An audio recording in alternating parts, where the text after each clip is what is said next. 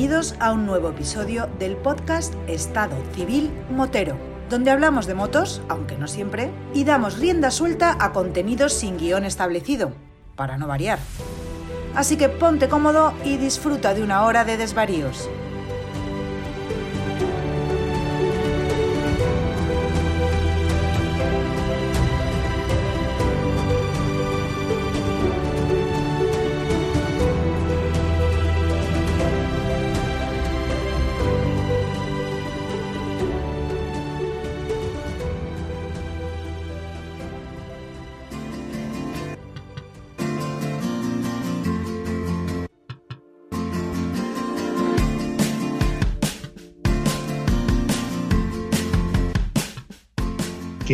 Pasa, chaval? Muy buena, papi, ¿qué tal? ¿Qué tal? ¿Cómo está, señor?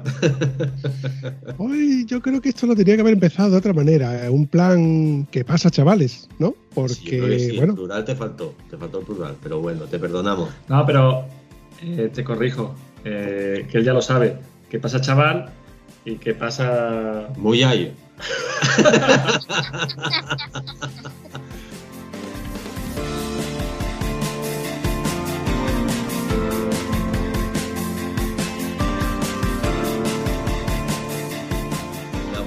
que siempre está con. A ver, a ver, a ver, a ver, a ver. Os voy a corregir, yo me puedo permitir el lujo y la licencia de decir ¿qué pasó, Buyayo? Pero realmente suena así, no suena así.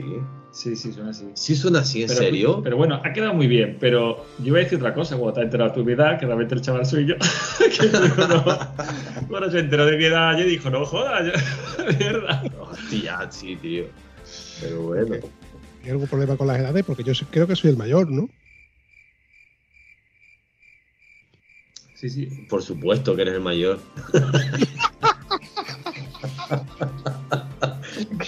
Me lo has puesto muy fácil, tío. ¿Te das cuenta a lo, que, a, lo que, a lo que estuvimos hablando antes con el micro cerrado? Es que el tenerlo al lado te da la complicidad de que puedes interactuar con él. Ese codazo que te ha pegado como diciendo, ahí lo llevas. Es que ahí falto yo, tío. Ahí falto yo.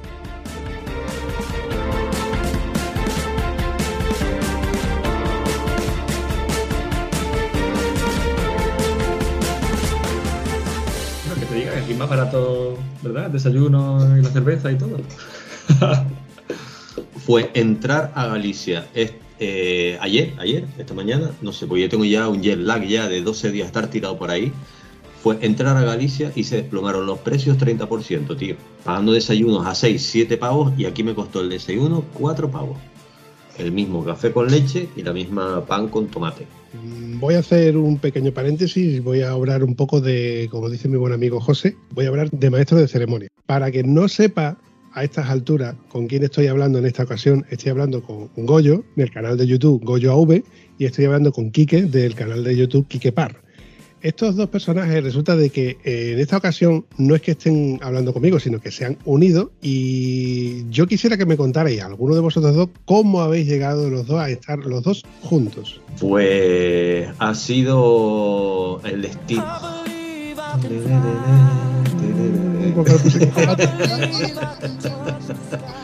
Yo creo que donde hay una pasión, lo demás sale solo. Hicimos los dos el podcast contigo y a partir de ahí, oye, ponme en contacto. Te lo dije yo, te lo pregunté. ¿Tienes el contacto de Goyo? Dámelo, que yo quiero darme un rule con ese hombre. Yo iba a hacer eh, la Transcantábrica, sabía que él estaba por el norte, no sabía que era de Galicia y cuadró. Y cuadró y me pilló en una gasolinera. No sé cómo diablos, no te había preguntado cómo diablos llegaste tú a la gasolinera tan rápido. Había 300 kilómetros de por medio. Había, a- había- es que bueno, a ver. Bueno, esa es tu parte. Por, por mi, por mi parte fue. Hola Goyo, soy Vampi. Mira, que Quique me ha preguntado que va, a- o sea, va a dejar para arriba, no sé qué, y quería ponerse en contacto contigo para, pues, pues, para quedar Un contigo, café o lo que sea. sí. Y que, claro, no, no te voy a dar su número si tú no me lo permites. Yo soy una persona muy. Muy. Respetuosa. respetuosa con estas cosas, tal y cual. ¿no? Y digo, bueno, pues dale mi Instagram mejor, no sé, por si acaso. Casualmente yo solo había escuchado la mitad de ese podcast, porque yo solo escucho los podcasts cuando estoy en el taller, pues para estar entretenido, porque allí estoy solo muchas veces cuando estoy trabajando con las motos y digo, me pongo siempre un podcast y estoy acompañado, ¿sabes? Y, y entonces no había escuchado entero. Bueno, cuando me dijiste, ¿conoces aquí? Sí, bueno, el, el- el que empieza así, dale, X. Dije, bueno, voy a hacer lo mismo que hice con el podcast. Antes de decirte que sí o que no, eh, me metí en el canal de Quique, vi dos o tres vídeos y dije, coño, coño, que tío de puta madre, ¿no? Me cae muy bien. Te llamé y te dije, tío, dale mi número de teléfono que me llame. Y de hecho, eso fue, no sé si por la mañana y por la tarde ya te estaba mandando a ti, Quique, un, un correo, uno, te puse un, un comentario en Un vídeo. ¿Me vas a llamar o no, joder? Sí, porque yo estaba liado y leo de repente en el móvil, "Ya- no, llámame ya, cabrón. y digo, coño, de puta madre, de puta madre. Y al final dando un rule por el norte. Sí, mira que, hostia, podríamos haber hecho, porque tú has grabado, ¿no? Este, este viaje, y yo mi viaje que he hecho lo he hecho por he hecho la transpirina y nada más, y no, no lo he grabado, ¿no? Ha sido un viaje más de placer. Y, y porque ha coincidido así, a lo mejor podría haber coincidido mejor, pero bueno, no ha coincidido mal, al fin de cuentas. Hemos tenido nuestra pequeña aventura también, chula. Sí, sí, sí. sí. Eso ha sonado, permite que, me- que- que te diga que eso ha sonado regular. Que los dos ya hayáis hayáis tenido una aventura. Ay, Mira, ¿cuál- ¿qué probabilidad hay de que dos personas en dos puntos tan diferentes de España, como la comunidad autónoma más al sur y, más- y otra más al norte, estén eh, en- rulando con la moto? Eso es una probabilidad muy pequeña. Pero también es una probabilidad muy pequeña encima que los dos estén haciendo una ruta. Pero es muy poco probable que se queden sin sitio donde dormir. Pero es que es muy poco probable que se estén planteando dormir en un cementerio. Pero que es muy poco probable de que se vayan a una casa abandonada a dormir y haya gente en la casa abandonada. Pero que, pero o sea, fueron una, una serie de acontecimientos que la verdad es que estuvo simpático. Al final no, nos quedamos en casa un colega, pero nos hubiéramos quedado en cualquier sitio.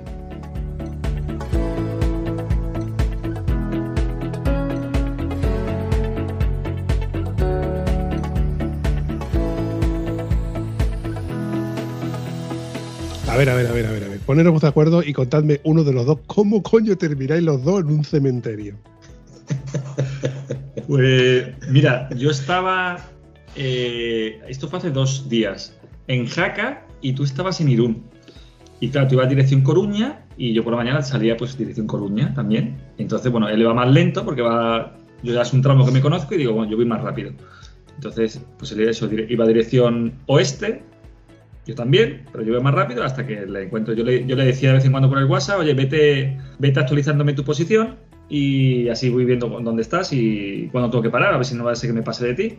Y vamos dirección, eh, ah, dirección a Coruña y digo, bueno, pues en algún momento yo tengo que encontrarlo. Entonces le escribí, le dije, tú vaya, vete mandándome las, las ubicaciones donde estás y llegará un momento en que yo ya te, te pille. Pero cuando tú me mandaste la ubicación, estabas todavía en Navarra por ahí. Sí, sí, tú la última ubicación Una que... tirada grande. La última ubicación que me mandaste, que fue cuando me dijiste, he parado a almorzar, estabas a 35 minutos todavía, de donde yo estaba en ese momento, y puse una velocidad, Le tuvo que pisar lo más grande. puse una velocidad eh, y llegué. Y justo le pillé poniéndose el casco y No. que se piraba. Ya tenía el casco puesto, tenía los guantes y está poniendo el GPS para salir. Y llega a, a tardar cinco minutos más y no me pilla. O menos, o menos. uno. O menos.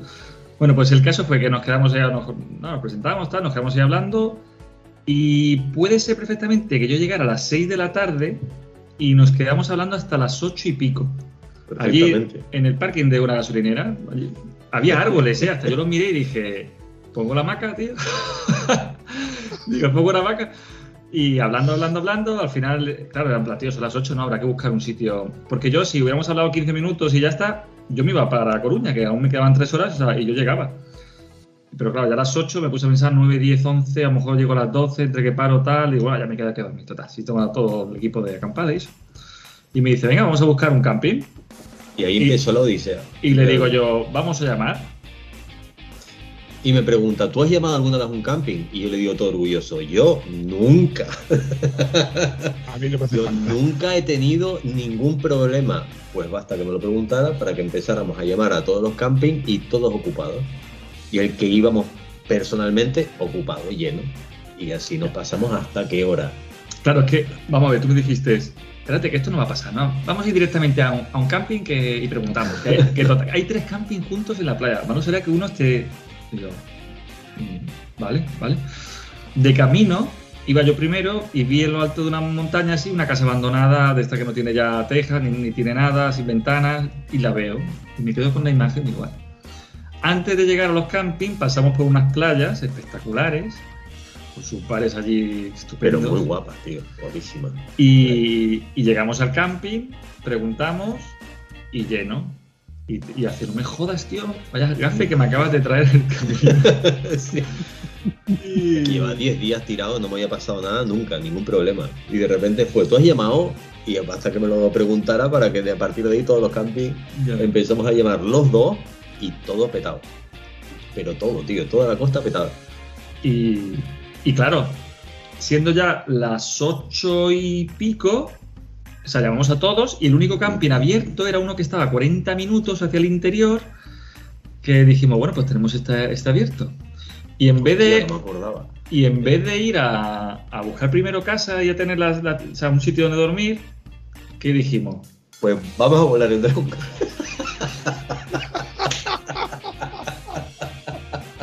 Un clásico. Nos fuimos a la playa. Fuimos a la playa, buscamos el, el mejor sitio posible que había, que era de. Es que era para, para dormir así tal cual estábamos. Es que el sitio era idóneo, ¿eh?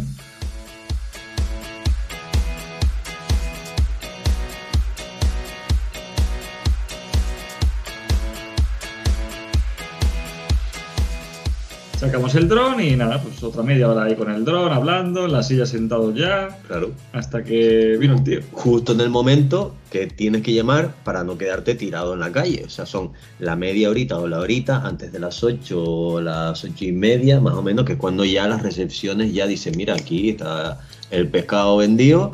Y pues esa media horita, en vez de aprovecharla, hicimos unas tomas muy guapas con el dron. y a partir de ahí, búscate la vida, porque a partir de ahí nos quedamos, mira, las nueve y cuarto. A las nueve y cuarto fue cuando dijimos, ¿y qué cojones hacemos ahora? Esto es en la casa abandonada. Eso es en la casa abandonada a las 9 y cuarto. Quiero Claro. fotos, ¿eh? Quiero fotos. No, no, es un vídeo, pero pasa que Ahí yo está vídeo. empecé grabándome el, mo- el reloj para que se viera qué hora estábamos. eh, claro, después, de, claro, después del dron, de ir a camping, o sea, todo cerrado, dijimos, tío, he visto una casa abandonada cuando bajamos por aquí. Y voy a hacer este, pues venga. Llegamos a la casa abandonada, Y había una pareja, tío. con un jeep y todo, ¿no? Era un jeep, una furgona. Y dice, ¿esto Oye, en serio? Sí, estaba- hasta, hasta la casa abandonada tenía gente. ¿Sabes? Y nada, pues claro, son las nueve y pico, ya se está haciendo de noche. ¿Qué hacemos, tío? ¿Qué hacemos? Y a mí se me ocurre que, claro, aquí hay muchas áreas recreativas que son las típicas así, mitad de la montaña de una carretera, que tienen así como un- mesas, sillas, zona para hacer barbacoa. Y muchas están apartadillas. Y digo, hostia, pues yo busqué una en el móvil, estaba a 20 minutos. Y dijimos, venga, para allí. Y venga, vamos a probar, si total, si no tenemos. Si es que no vamos de perdido al río. Y de camino allí veo cementerio.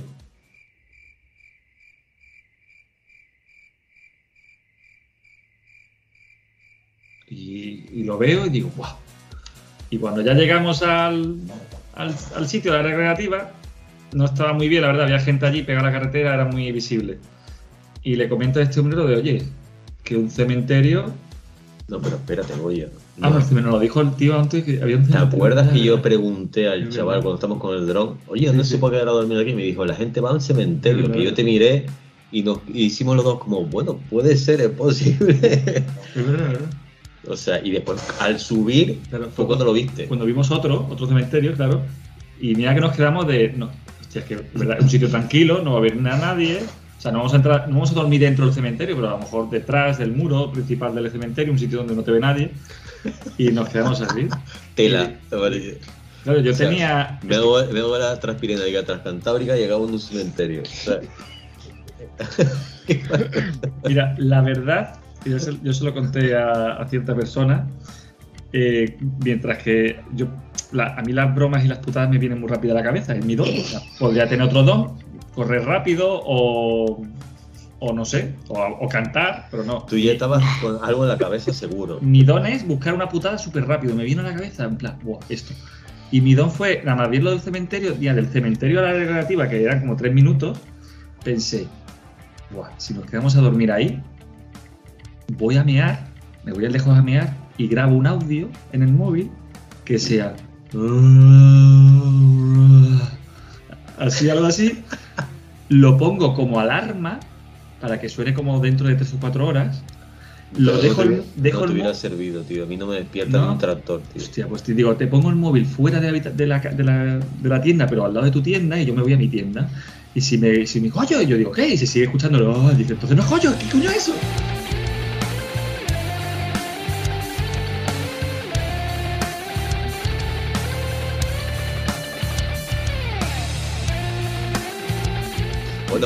Si, si estoy despierto, ma- si estoy despierto, vamos, no, ni te pregunto. Coge la banda me manda que y paso el gollo me voy. que se lo coman ahí. si realmente me pillas despierto, me acojono, no te voy a esperar. Aunque hace mucho tiempo que tengo más miedo a los vivos que a los muertos. Eso hay que Mm. decir yo también. Eh, os voy a poner en situación a lo, que, a lo que se me ha venido a mí a la mente cuando Goyo estaba explicando de- del cementerio y demás. ¿Habéis visto alguna vez en Amazon Prime los vídeos de, de Grand Tour? Eh, gran, los de coches, ¿no? Exactamente. Jeremy sí. Clarkson, eh, Richard Hammond y James May, ¿vale? Son tres periodistas que conducen coches deportivos, etcétera, etcétera, y hacen cosas de ese tipo, ¿no? A lo mejor tienen que ir de un punto A al punto B en tres coches y pasan noches en ciertos hoteles. Y es muy típico que dos de ellos Ah, sí, claro. usted uno sí, de claro. ellos. Es que se me ha venido a la mente. si yo llego a estar ahí, yo llego a estar ahí. Si Lo podemos, lo podemos dejar pendiente, ¿eh? De- No. tre- tres personajes como nosotros viajando por España en moto y haciendo putadas. Podría ser un buen programa, ¿eh? Lo podríamos... Os garantizo que uno de los tres termina en calabozo. El que tiene las ideas, ¿no? Eh, entonces, no, eso hay que dejarlo claro. De, de algún modo, de algún modo, alguna trazada termina, termina siendo ilegal. Qué trabajo Por- esta gente, ¿eh? Que le paguen por probar toda clase de coches, tío. Durante 20 años, mínimo 20 años, solamente con el tema de, de- de conducir coches y hacer su, su, su historia. Pero es que independientemente de eso, tienen otras series de vidas comerciales del tipo programas adyacentes. De hecho, Jeremy Clarkson, el último, el, último que fue el de, fue de la cuarta temporada de Grand Tour, que decían que habían cerrado, que ya no hacían más, que han hecho otro episodio más. Pero es que entre medio tiene un episodio que se llama, o sea, un episodio, no, una serie de episodios que se llama La Granja o algo así, donde Jeremy Clarkson se mete a granjero. Sí. Os lo recomiendo un poco para que le echéis un vistazo donde en la parte en la que él está acostumbrado deportivos y demás, se mete a granjero, compra una granja con su novia. Ojo, su novia, imaginaos cómo está. Y a la hora de comprarse un tractor, ¿qué hace? Bueno, se compra un tractor, se compra lo más grande que encontró. Luego se entera de que no son compatibles con los aperos de arado, etcétera, la lía parda como siempre. James May. James May sacó también una serie de, de episodios, también en Amazon Prime, hasta por un tubo, eh, algo así como que se iban a, no sé, un país asiático y hablaba sobre, sobre su, cómo, cómo, él se- cómo él fomenta el tema del país asiático, ¿no? De la costumbre, la comida, etcétera, etcétera. Y a Richard Hammond lo habéis visto seguramente en, en- en una serie de episodios del Discovery, exactamente, hablando sobre física y sobre cómo, cómo ocurren las cosas a través de la física. Pero es que además de eso, eh, han, hecho programas de radio, bueno, les falta hacer podcast. Oye, se me acaba de ocurrir Que seguro que, más, que seguro que más de uno tienen, seguro. Algún programa de radio tienen ahí fijo. Todo hay que decir que, que, aunque es un programa de coches, pero muy divertido, la verdad, tiene un- ese humor inglés que tienen ellos y, y hacen, sí, o sea, lo sacan del programa de todo coches, que es muy técnico y simplemente prueban coches y es técnico, sino que es divertido, ¿sabes? O sea, te lo pasas, se lo pasan. Pero barrer un poquito para adentro. ¿eh?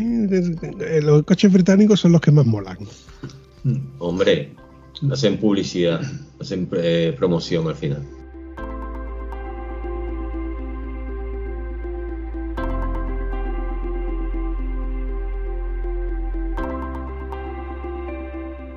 Hay uno que a mí me encantó, que, que- que yo flipé, como, como, como diablos pueden llegar a hacer eso.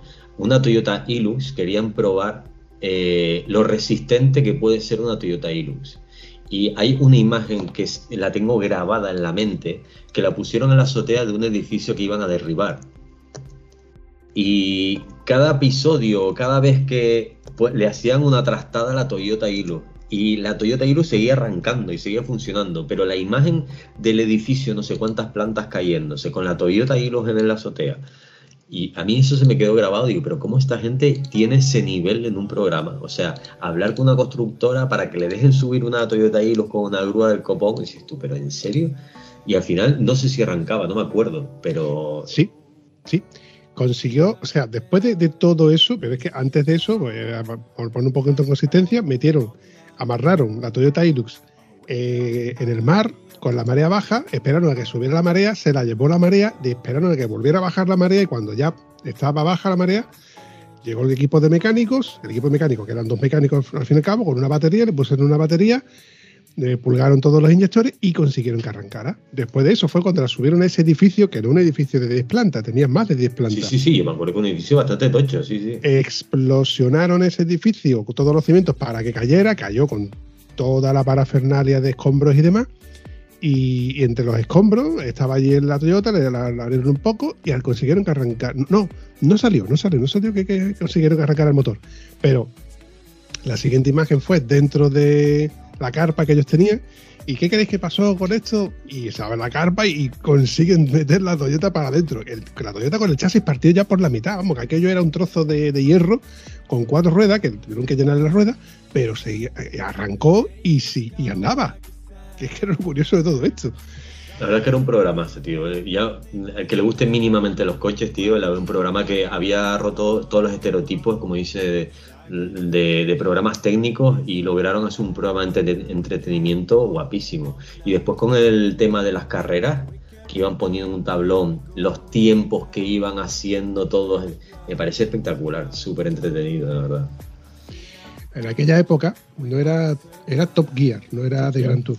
En aquella época traían a famosillos, que luego fueron famosos porque ya tenían más caché, eh, y los ponían a correr en, coches, ¿no? En, el mismo circuito que tenían con un, creo que era un Chevrolet, un coche muy utilitario, ¿no? El utilitario.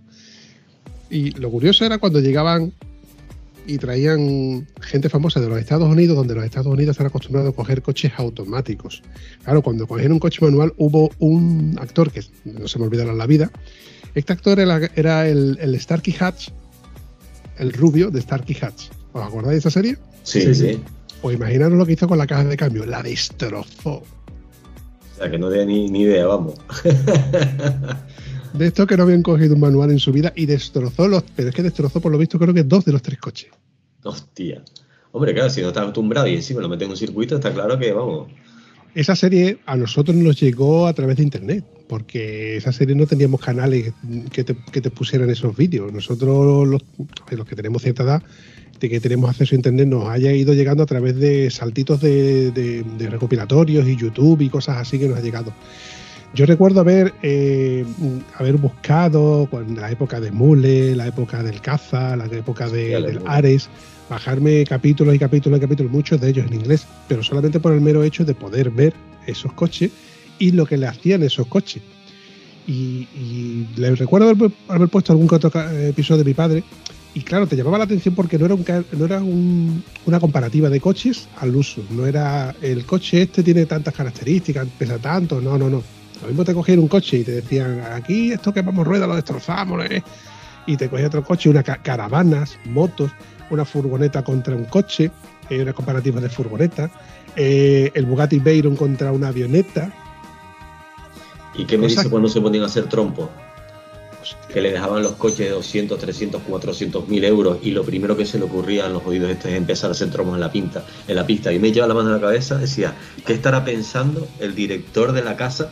Que pensó, sí, déjale, déjale el coche para que hagan promoción. Lo habrán flipado.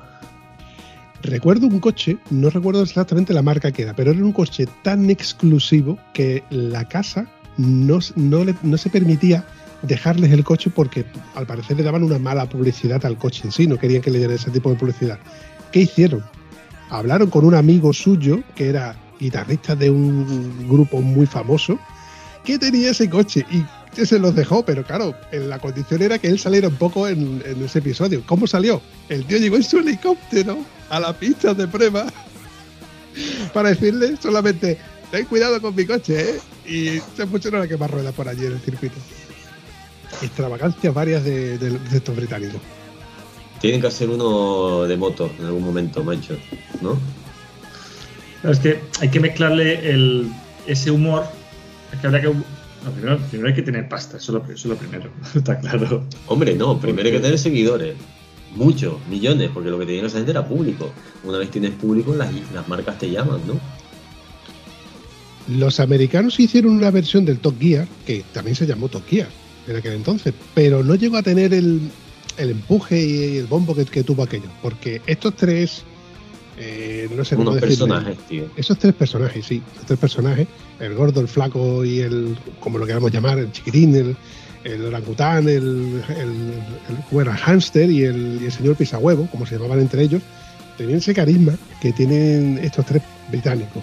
Pero luego en su versión americana no tuvieron éxito. De hecho, ¿alguno de vosotros lo conocéis?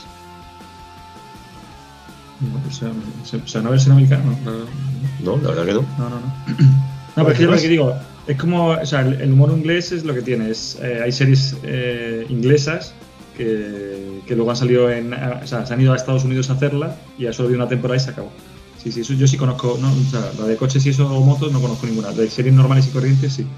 Como si te digo, aquí no hay quien viva, pues inglesa, pues han hecho, se van a Estados Unidos y hacen ahí otras y que no tiene éxito, es un humor diferente. Pero joder, hasta, hasta el humor canario a veces no. Claro, lógicamente. Hay humoristas canarios que han, in- que han intentado triunfar aquí en la península y han vuelto, ¿eh? De hecho, conozco varios colegas que lo han intentado. Y nada, y no, no cuadra, ¿eh? En mínima escala, imagínate si cruzas continente.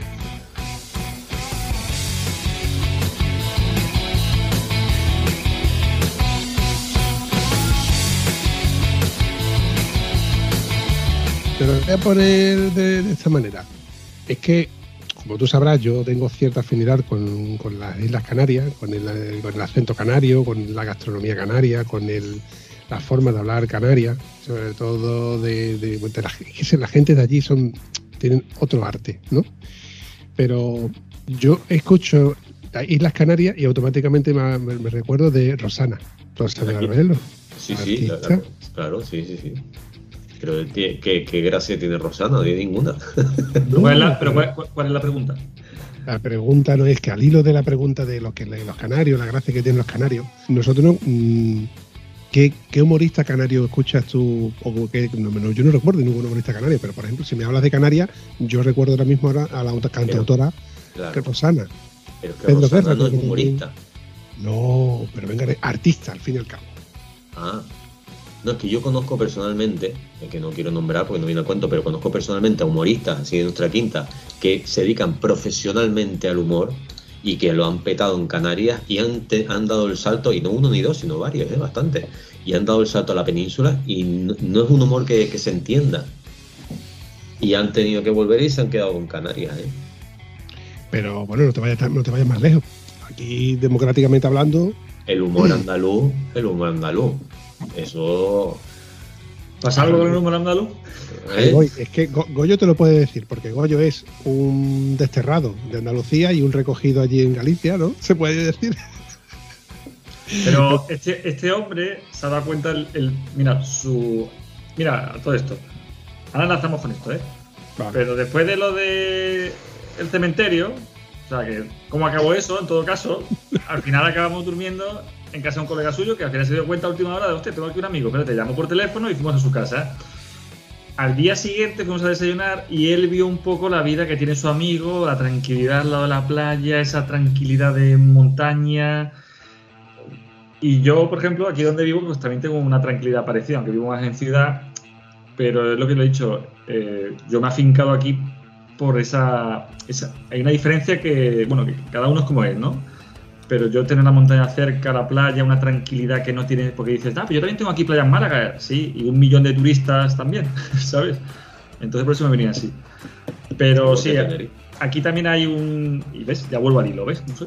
Y aquí también hay humoristas gallegos que, que se han quedado aquí en Galicia, porque al final sí que es verdad que tienen su humor eh, aquí. Humoristas como Dani Rovira, que es malagueño, que ya es internacional totalmente, y sí que, por ejemplo, de Andalucía. Sí, porque a lo mejor yo creo que incluso como que ya tiene.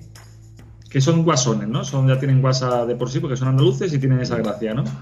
Y bueno, también hay mucho madrileño, bueno, también. Pero sí que yo creo que el andaluz eh, se ha quedado con ese, ¿no? esa puntuación, ¿no? De, de- Esa etiqueta, ¿no? Lo coletilla, ¿no? De que el andaluz, pues, saladito, gracioso. Aquí solemos decir que de Despeñaperro para arriba la, te perdemos gracia porque no, no, no nos cogen la gracia que tenemos nosotros. Y sin embargo, de Despeñaperro para abajo, de que, que conste que a mí me han dicho que saladitos soy los de Cádiz. Digo, yo soy de Cádiz. De Peñero, de Peñaperros para abajo, incluido Canarias. Eh, no lo de, vosotros estáis en este lado, vosotros estáis de África para allá. Calla, calla, que volvemos otra vez a la conversación esa en la que me dijeron, godo de mierda. ¿Eh? ¿Te acuerdas? Bueno, eh, dejando un poco de lado, ¿te acuerdas? Tenemos independentistas también en Canarias. A lo mejor se creen que eso es un problema de ustedes aquí en Barcelona. También tenemos abajo gente que quiere independizarse de España, ¿eh? Ojo. que son seguramente el perfil que te habrá dicho de mierda.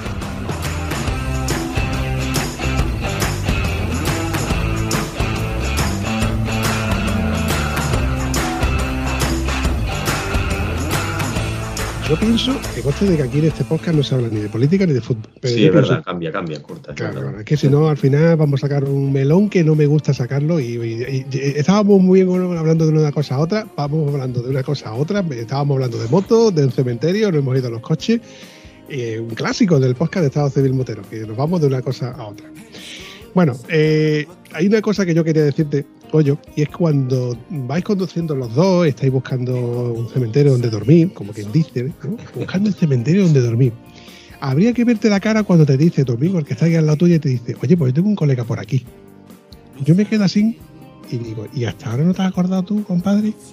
Mira, si te digo la verdad, a él le pasó un día después. Pero yo en ese momento lo pensé y dije, mierda, tío. Con lo guapo que hubiera, que, a- hubiera estado haberse quedado en un cementerio. Es que uno no va a un cementerio a dormir. O sea, es algo que en plan. O sea, vas por necesidad, pero no por gusto. Y en ese momento, o sea, tú no puedes contar, pues yo me he quedado en un cementerio y eso, no, porque porque tenía ganas. No, o sea, lo cuentas porque por, por necesidad. Y él se dio cuenta al día siguiente, que me llamó y me dijo, joder, Goyo, pues la verdad es que hubiera estado muy guapo. Es verdad. quedado". Es verdad, verdad. Pero sí que es verdad también que al final, bueno, pues acabó muy bien en casa de sus amigos y que dormí ¡fua! mejor imposible. Es que la casa, vamos a ver, de estar tirados por ahí a de repente ir a una casa muy de campo, muy sencilla pero muy guapa. De cuatro paredes del salón, tres eran cristaleras que daban para la naturaleza. El vecino más cercano lo tenía 150 metros, todo verde. No oías nada por la mañana, los pajaritos. Dormimos, bueno, bueno, espectacular. Y claro, fue al final acabó bien, acabó muy bien. Cuando has dicho todo verde, eh, yo pienso que tú como, como canario que, tú, que, que eres y yo que he visitado las islas, el ver tanto verde te tiene que impresionar, ¿no, Quique? Mucho, muchísimo. Eh, Tenerife, que es donde vivo, el norte es muy verde por los vientos alisios, pero la mitad de Tenerife, más de la mitad de Tenerife, no hay nada. Nada es nada. O sea, tú puedes ver 20 kilómetros hacia arriba que no te tapas la vista absolutamente nada. Y sí me impresiona, sí me llama la atención. Eh, hoy mismo he terminado la Transcantábrica por la costa de Galicia y le estaba diciendo a Goyo que es una auténtica pasada. Porque no ha habido ni un solo tramo que no haya visto verde, verde y verde. O sea, y árboles y naturaleza y acantilados y playas y costas y, me, flipa, me flipa. Y me llama la atención, sí, me llama mucho la atención. Pero hay una cosa, mira, yo, yo estuve en Barcelona hace un mes, ¿no? Eh, cuando cogí el, tren que te lleva a Montserrat desde Barcelona, eh, a veces pasas algún río. Esto también pasa bueno, en Barcelona, en casi todo el Mediterráneo. Yo que soy de Málaga, pues también lo vivo allí.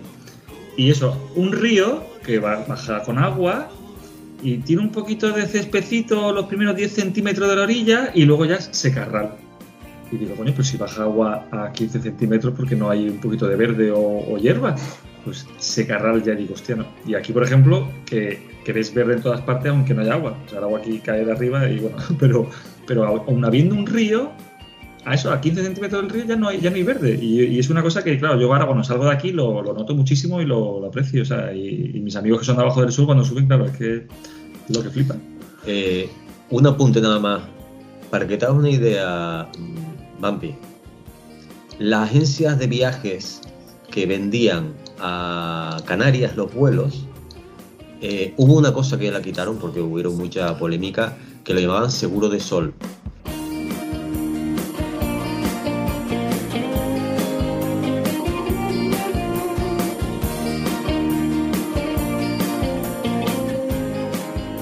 No sé si lo han oído, pero el seguro de sol es que si un turista, ya sea alemán, eh, de donde sea, eh, la marca de Noruega, de Inglaterra, donde sea, que baje a que compre un billete para bajar a Canarias, si no había sol, le devolvían el dinero. Y lo llamaron seguro de sol por la gran cantidad de ventas que tuvieron. ¿Qué pasa? Eso es una locura también, ¿no? Hubieron muchas quejas, al final lo quitaron, pero eso hizo muy famoso, para que te hagas una idea, es muy bueno para el que va buscando eso, pero muy malo, entre comillas, pues para lo que estamos hablando. Un sitio donde hay 350 días sol al año, no hay ni una sola planta que lo resista. No hay suficiente humedad y no hay suficiente eh, agua en ningún sitio del sur para que aguante esa, esa temperatura constante, porque no es temperatura alta, es temperatura de sol constante durante todo el año. Bueno, sí, cuatro cactus. sí, bueno, eh, Canarias siempre es considerado que tenéis lo que es el llamado microclima.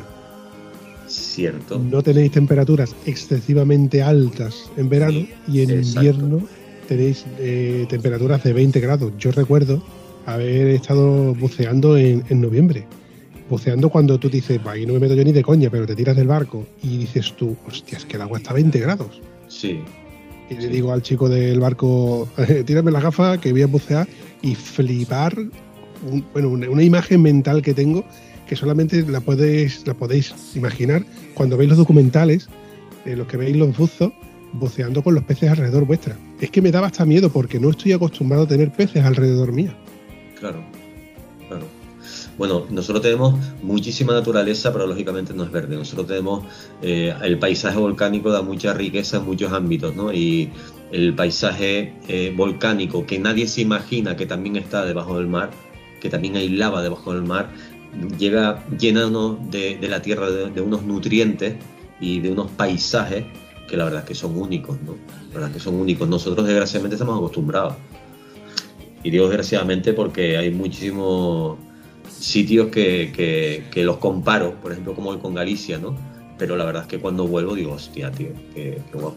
¿Y qué tengo que ver? Oh, ¿esto qué, significa? Que aquí hay un 50-50, aquí hay un... de cambio a cambio de... Lo dejo en el aire. A ver, haz un redoble, por favor. Bueno, hemos hecho... un redoble, no se ha oído. A ver, Vampi, un redoble. Es que lo he puesto en los efectos, coño. Ah. lo dejo en el aire. Están oficialmente invitados tanto Goyo como Vampi a bajar a Canarias porque no hay nadie, ningún creador de contenido, solo aquí el Menda, que haga un buen recorrido por Canarias en moto. Ahora vas y los cascas. No hay nadie. Y le dije, oye, oye, ya que me estás invitando a tu casa, estás invitado a Canarias, pero ya tenemos el hándicap del barco, pero ya lo solucionaremos, ya buscaremos la manera. Pues sí, em, a ver, es una idea que yo ya tenía hace mucho tiempo, pero visitar las Islas Canarias em, es una idea bastante buena.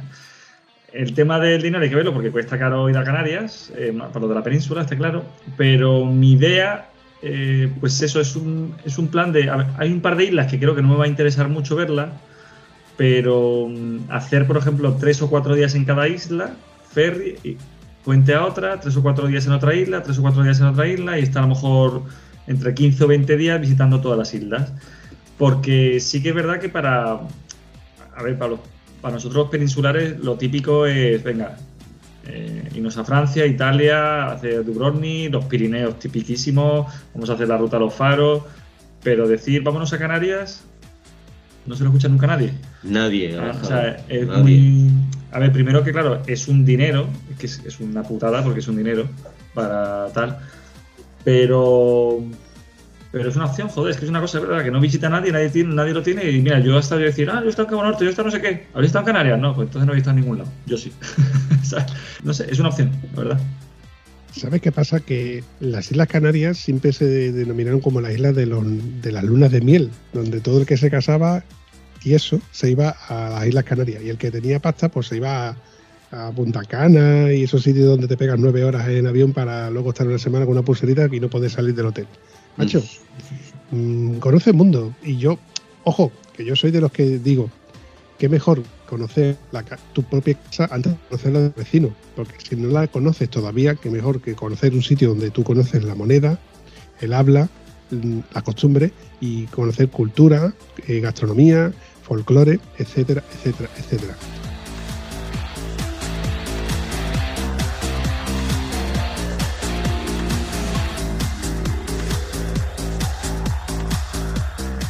Y aquí te enlazo una preguntita muy sencilla, Quique. Dime. Tú que eres canario, de tinerfeño en este caso, chicharrón, ¿no? Chicha. Chicharrero. Tú eres del Chicha. Del, del chicha. Yo estuve con los canariones, tú sabes, Muyallo. Allí casi perdimos la guagua. ¿Sabes por qué la llamamos guagua? ¿No? Porque era el nombre de la empresa que se dedicaba a la distribución de autobuses. Es como Kleenex. Kleenex no es un Kleenex, son pañuelos de papel. Kleenex es la marca. Pues nosotros adoptamos la palabra guagua porque era el nombre de la empresa que creo que fue en los años 60, 70, eso la verdad es que lo tengo que buscar, hacer la tira, pues me acuerdo que mi abuela me lo contaba. Es el nombre de la empresa que distribuía los primeros autobuses en Canarias. ¿eh? Amarillos. Sí, pero ya no llego, ya me rompió, no llego Sí, tanto, sí, ¿sí? sí. eso me, me han contado también mucho. Ha, habi- ha habido un momento en que cuando ha dicho recuerdo que, digo, hostia, es capaz de recordarse y todo, entonces resulta que yo no soy tan mayor. Yo soy mayor, que no viejo, pero tú eres más. Eso es así, compadre. Eso sigue siendo así.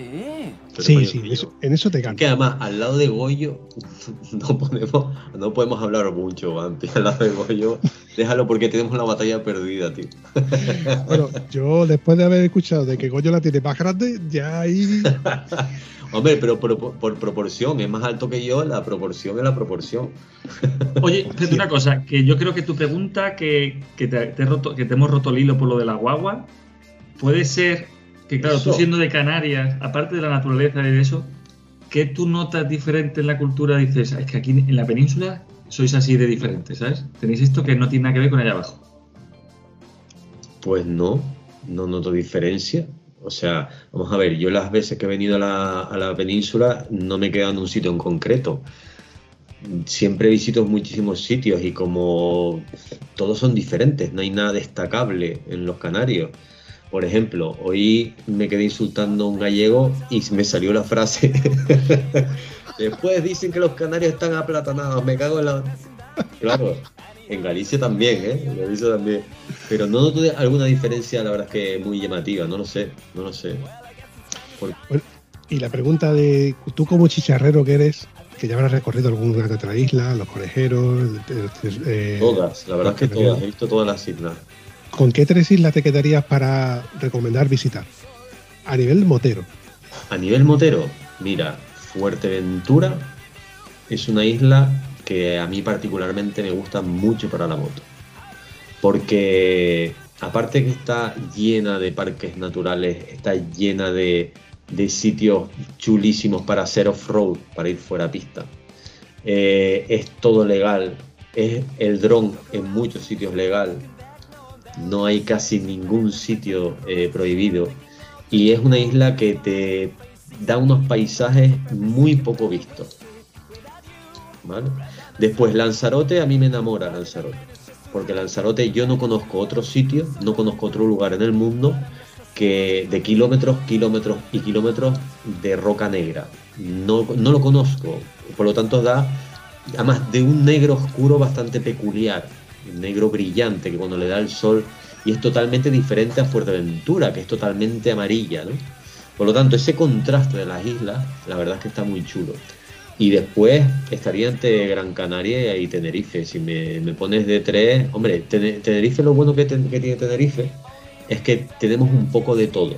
Lo, lo bueno que tiene Las Palmas es que tiene muchísima playa, muchísimo sur, muchísima arena de playa, muchísima costa, cosa que nosotros no tenemos. Bueno, nosotros, nosotros siempre decimos los tinerfeños que nosotros también tenemos playa, lo que pasa es que los granos de arena son de dos kilos.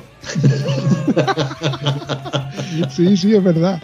Pero vamos, eh, me consta de que, al menos cuando yo estuve en Gran Canaria, la isla de, por ejemplo, la playa de Tauro, eso era una playa con rocas, aquello eran cantos rodados grandísimos. Sí, sí, sí. Luego están las playas más palomas y demás, que son, algunas son playas artificiales, que donde se ha ido la arena o se ha ido incrementando la arena. Mm, Pero que vamos, que Indudablemente, Las Palmas, eh, para el que quiera playa, a, a los, a los de Tenerife nos da tres vueltas, ¿no? Pero Tenerife tiene un poco de todo. Es que no lo sé, no sabría decirte. Estilo, yo para la moto elegiría tres de las cuatro grandes. Cogería Lanzarote, cogería Fuerteventura y después a elección Tenerife o Las Palmas. Yo lógicamente elegiría Tenerife porque el Parque Natural, el Parque Nacional del Teide, para subir y bajar en moto es una auténtica locura. Es una pasada, tío. Pero y es que yo ya el Parque Natural del Teide no lo puedo ver igual, tío. Porque Hombre, desde aquella vez en la que tú y yo estábamos hablando y me dijiste, mire, desde aquí yo veo la inmensidad del parque del Teide, eh, la parte de abajo de, de- mi casa, desde la ventana, y no puedo dejar de pensar de que estás cagando, tío.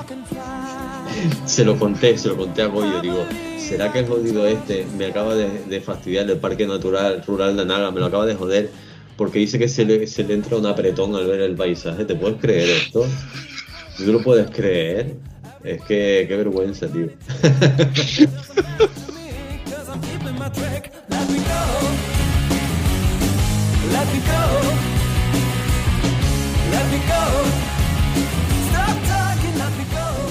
El, el Parque Natural de Anaga es otra pasada. No lo sé, no lo sé, no sabría decirte, pero te digo, es un viajazo, ¿eh? Volviendo al tema, es un viajazo. Mira. Hacer, de hecho, tres islas o cuatro islas. Yo haría, para mí, cerrando el tema, el viaje de moto en Canarias serían las cuatro islas grandes. Yo me pegaría un barco gigante, que son bastantes horas, hasta Lanzarote, iría al norte, iría bajando norte de Lanzarote, sur de Lanzarote, cogería otro ferry de un par de horas a Fuerteventura, del norte de Fuerteventura al sur de Fuerteventura, otro ferry a, a Las Palmas y otro ferry en Tenerife. Serían cuatro islas y sería un viajazo que la diversidad de paisajes y de parques naturales que hay en esas cuatro islas sería flipante porque ninguna isla tiene nada que ver con la otra. Y sería un viajazo espectacular, espectacular. Las otras tres, las pequeñas, son muy guapas, pero no irían moto. Son muy guapas para irte con tu novia. Son muy guapas para irte tú solo a desconectar del planeta hacer yoga. El hierro es flipante. El hierro yo lo recomiendo para ir solo o con tu novia a mirar la naturaleza, porque no hay nada. El único que hay es cuatro casas y naturaleza. Por lo tanto, eh, me quedaría con las cuatro grandes y te digo, es un viajazo impresionante. Oye, mira una cosa, yo ya a nivel logístico, que yo empiezo a pensar en ello, digo, ¿cuántos días necesito para cada isla? No me refiero, por ejemplo, para visitar la ciudad y estar en la ciudad, que eso siempre va a llevar, sabes que lleva tiempo, sino en plan, como por ejemplo hoy que te dije, si quieres entrar en San Andrés de Teixido, que es una, eso, vas a estar allí una hora máximo, ¿sabes? Entonces es algo que te lo, como que te lo tal. Yo, por ejemplo, Tenerife, ¿no? Que podría ser como que la más grande, ¿no? ¿Qué necesito allí? Cuatro, cuatro días. Cuatro días, ¿no? Haría cuatro rutas. Cuatro días. Eh, yo, como me la conozco bien, te podría decir los sitios que te puedas ahorrar. Igual que tú me has hecho hoy con Galicia, y te diría, mira, aquí no vale la pena, o aquí podías enlazar esta con esta, pero cuatro días para ir tranquilo. Las Palmas, cuatro días también tranquilo. Digo tranquilo, muy tranquilo. Tranquilísimo, que si un día te quieres parar a comer, nos paramos a comer, nos pegamos dos horas comiendo tranquilo. Y las otras diría que también, que lo quieres apretar un poco, quítale un, un día a cada isla. Tres islas, perdón, tres días a cada isla. Y ya daría un buen viaje. Tres en Lanzarote, tres en Fuerteventura, tres. Ya sería un viajazo ya. Pero ya estaría más apretado. Hay que contar siempre que ustedes se olvidan con el tiempo de barco. Sí, ¿vale? pero, pero, Porque de esos días hay que quitarle las horas de barco. pero un ferry que va de una isla a otra, eh, De Lanzarote a Fuerteventura creo que... eh, ¿Tres horas, cuatro, eh, cinco? eh, no, no, no, que va, que va. Dos. entonces eso casi De lo- hecho, de Lanzarote a Fuerteventura, déjame recordar, fueron cinco horas y media o seis horas, no me acuerdo muy bien. Y, y es el trayecto más largo, desde, desde aquí hasta, hasta Fuerteventura. Fue uno de los trayectos más largos. Pero que hay que contar, pero no solo el, el barco, sino el donde estés, recoger, ir, cola, meterte en el barco las cinco horas y bajarte.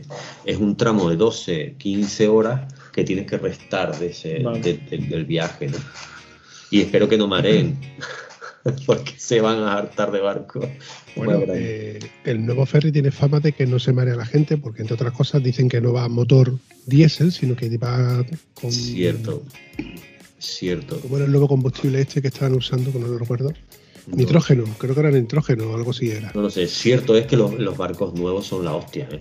Oye, ahora que has dicho lo de la gasolina, claro que yo mirando aquí que tus vídeos sí que sacas la el precio de la gasolina de la Ah. península, porque yo entiendo que para, para, para- claro, tú lo enseñas sobre todo para la gente de allí abajo, que dice, mira, aquí está esto, ¿no? Como yo cuando saqué en Noruega, coño, aquí está este precio, ¿no? Los de Noruega dirán, bueno, sí, ¿qué, qué tiene de especial eso, no?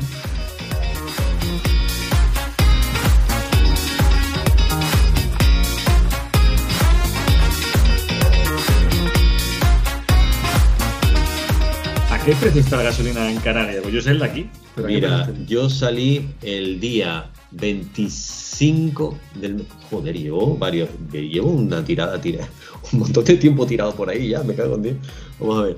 Eh, yo salí el día 25, el día antes le puse gasolina sabiendo que iba a estar cara y yo le puse a 1.21 la 98. La Y- 98. Y, había subido por lo menos un 10, un 15%, que saben que el mes pasado subieron, subió todo. Y, y yo he puesto gasolina a uno hace 4 o 5 meses a 1.9. Pero te digo una cosa. 1.09. Eh, Vampi, se lo digo yo en vez de tú. Eh, es un canal de tieso, aquí 98, aquí 95. Eso es así. Y los pimientos son asados. Y las papas fritas. ¿Cuánto cuesta el 95? Pues sí, pues quítale 10 céntimos. Quítale 9 céntimos. Ponle tú 1.5, 1.6. ¿Te acuerdas de, ¿te acuerdas de, de aquella época, Vampi? ¿Qué tiempos aquellos? Yo Eh. me acuerdo de ver el litro de gasolina por debajo del euro. Y no sé tanto, ¿eh? Una década, 15 años, yo me acuerdo de ver muchos años el litro de gasolina 98, 97, 95 céntimos. Pues tendría que ser menos, ¿no? Porque yo me acuerdo que en el 2009 estaba aquí eso, un euro, euro y poco, euro 9, 5. todo, ¿eh? ¿eh? Yo recuerdo cuando compré mi moto en el 2008, llenar el depósito con 17 euros. Y son, 16 y son 15,5 litros, o sea que Ah, un euro y muy poco. Es que yo lleno el depósito, pero no te interrumpí, Goyo. Yo lleno el depósito abajo con 14 euros. Bueno, eso, eso es la parte buena también de ir a Canarias, ya está, así que hay que decirlo. Claro, no, espérate, espérate. Otra cosa. eh, la mayoría de la gente peninsular que va a Canarias, yo le pregunto, ¿dónde has ido? Y siempre me dicen sitios turísticos. Eh, el sitio turístico en Canarias, como casi todos, como yo acabo de pasar ahora mismo por, la, por el norte y he visto zonas turísticas que, con un café con leche te vale eh, un euro noventa o dos euros y pico, yo les llevaré a sitios que por 10 euros puedes comer hasta vomitar. O sea, que por 10, 12 euros comes muy bien. Y no los voy a llevar a sitios turísticos, los voy a, voy a perder. Ustedes no van a ver la capital de Santa Cruz. Bueno, irán si les pone una multa para pagar, para pagar en tráfico. Pero no, le, no van a pasar las capitales. ¿Para qué? Sea, todas las ciudades son iguales, ¿no? Por lo tanto, también la comida se nota un plus de, más económica, ¿vale? Y eso también hay que tenerlo en cuenta. Mira, me comprometo a los dos a hacerle una estimación de cuánto mm, valdría un viaje de 15, 17 días por Canarias en moto. Porque además las tengo muy trilladas, tengo trilladísimas. Lo podría hacer hacer memoria, pero para no que no se me vaya la pinza, lo podría hacer. Podría ser. Goyo, te has dado cuenta de que este tío es comercial, ¿no? No voy a ganar un duro con eso. Yo gano vuestra presencia, ¿eh? Ojo, Hombre, por favor. digo espérate. Tengo una cosa para ti, Vampi. Como bien sabes, yo soy publicista y hago publicidad para empresas turísticas. Tengo una oferta, me hace el 20% Te has tomado por culo. del plátano. el- el- la- hay, un- hay una atracción en el sur que es el plátano y te lo dejo para ti. Para ti solo, además. Digo, mira, te- esto solo va a ir el. Es que cada vez que escucho hablar a alguien de un, de un por ciento, de- del que sea, me- automáticamente me sale Antonio con el casino.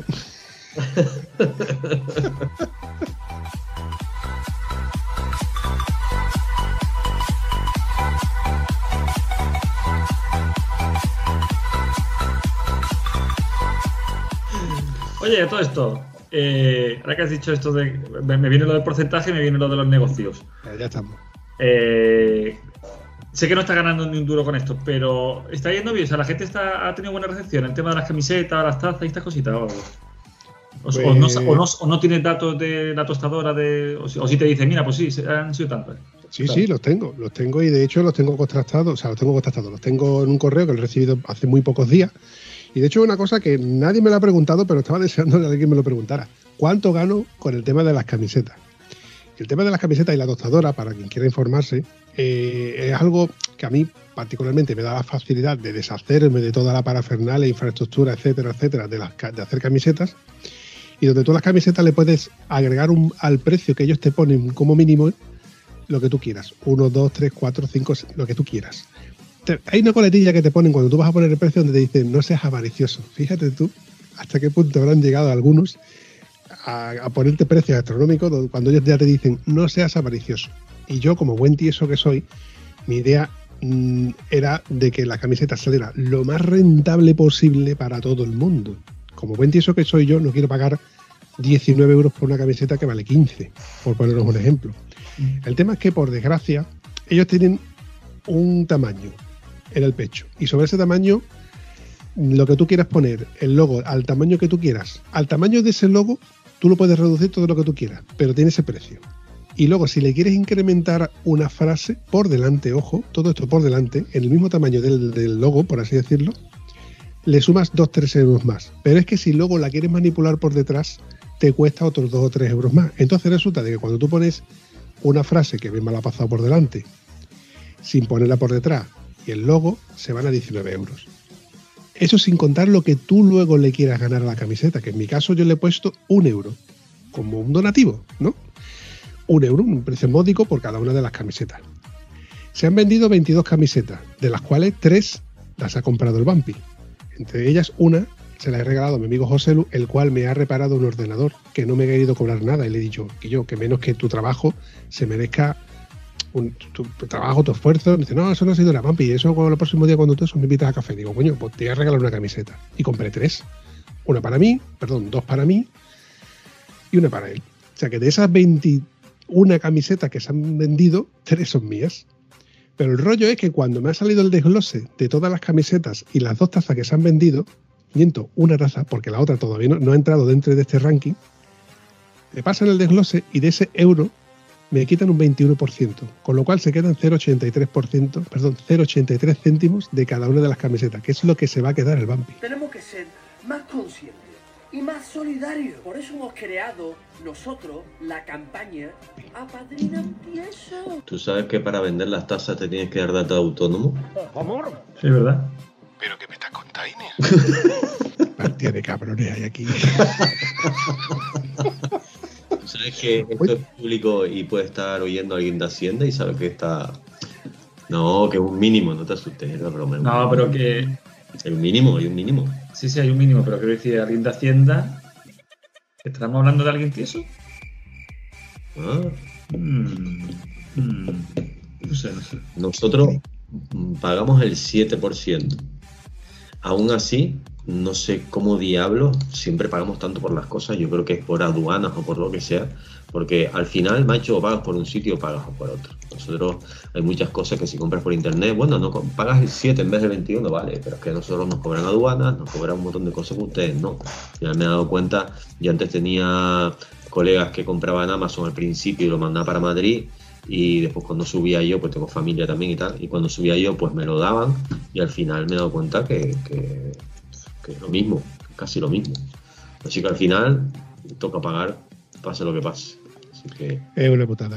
A partir de la base de que mm, quien sea se queda ese 21% y tú pagas. O sea, yo ya he pagado por hacerlo prácticamente y luego por. em, sí, sí, es sí. que es totalmente incongruente. Antonio me decía, bueno, ¿y para cuándo las gorras? No, Antonio. Y eh, Vinaldi me comentó, oye, ¿por, por qué no las tazas? no Digo, bueno, las tazas al fin y al cabo lo único que tengo que hacer es agregarle el, el logotipo a la, a la taza. Y si alguien las quiere, que se han vendido dos, que yo me alegro que, que alguien las quiera, pero 15 euros por una taza. Ya no es una taza, es que si yo quisiera tener dos por si se me rompe una, estamos hablando de 30 pavos por, una, por dos tazas, tío. Sí, Es que sí. las tienes por 6 pavos. Y ojo, evidentemente no tienen el logo ni tienen las frases que yo le no, no tienen mi amor, mi cariño que yo le pongo a ese rato que estaba ahí. Ya me han dicho, ya me han dicho, me han lanzado el reto, oye, que en la tostadora también hay mascarillas y hay sudaderas y hay ropa de críos, etcétera. A ver, las mascarillas van a desaparecer dentro de uno o dos años, van a desaparecer. más las personalizadas, porque vamos a tirar por, la, por las quirúrgicas. Y lo de la sudadera, pues bueno, como me ha salido el reto, digo, bueno, pues lo único que tengo que hacer es crear el logotipo y, y mandarlo. Y el que quiera, pues lo haga. Pero que estamos hablando de 25 pavos por una sudadera con un parche adelante que pone Estado Civil Motero. Los moteros les gusta. No Sí. dejes de hacerlo porque tú creas que es caro. A los moteros les gusta. No, a nosotros nos gusta comprarnos cosas relacionadas con nuestro, con lo que nos gusta. Si, a ver, si eso es lo que me empuja al fin y al cabo a seguir creando contenido, porque nos gusta, y al seguir, y el tema de las camisetas, de hacerlo, y ahora he hecho el tema de, la- de las pegatinas, que era una cosa que no pensaba hacerlas, pero eh, agradezco a Javier Raso del Motoclub de Boyullos que me, me- apoyó y me dijo, oye, yo me encargo de las pegatinas, tú lo más que te encargas de pagarlo, y él ha llevado toda la, toda infraestructura. Y he hecho 100 pegatinas, pero ¿qué pasa? ¿Cuánto pido yo por dos pegatinas, tío? Pues te digo, yo pregunté precios en Canarias, no sé aquí, y me cobraban 10 pavos por una pegatina de un palmo, ¿eh? Cuando yo sé que el metro de vinilo puede estar a 6, 7 euros. Pero claro, no es lo mismo pedir una, pegati- una pegatina que a lo mejor pedir eh, 700, ¿sabes? Es que claro, ahí, está, ahí es donde está el, el rollo, claro. De todas formas, oye, una cosa. ¿Y has dicho más, cuántas tazas has vendido, dices? Dos, de momento dos. Pues, ¿Puede mirarlo? ¿Puedes mirarlo? Porque no... Mira, in situ, ¿eh? Que de hecho hago así y automáticamente me mandan un correo donde pone la tostadora se acaba de hacer una venta. Abro la venta, el trabajo vendido, eh, conformidad con la ley. Uy, esto ha cambiado. Vale, le doy aquí. Y el último que, que me compró, me compró una taza y una camiseta, que resulta que es mi buen amigo Josep, y se acaba de vender otra taza al a, a punto de Narón.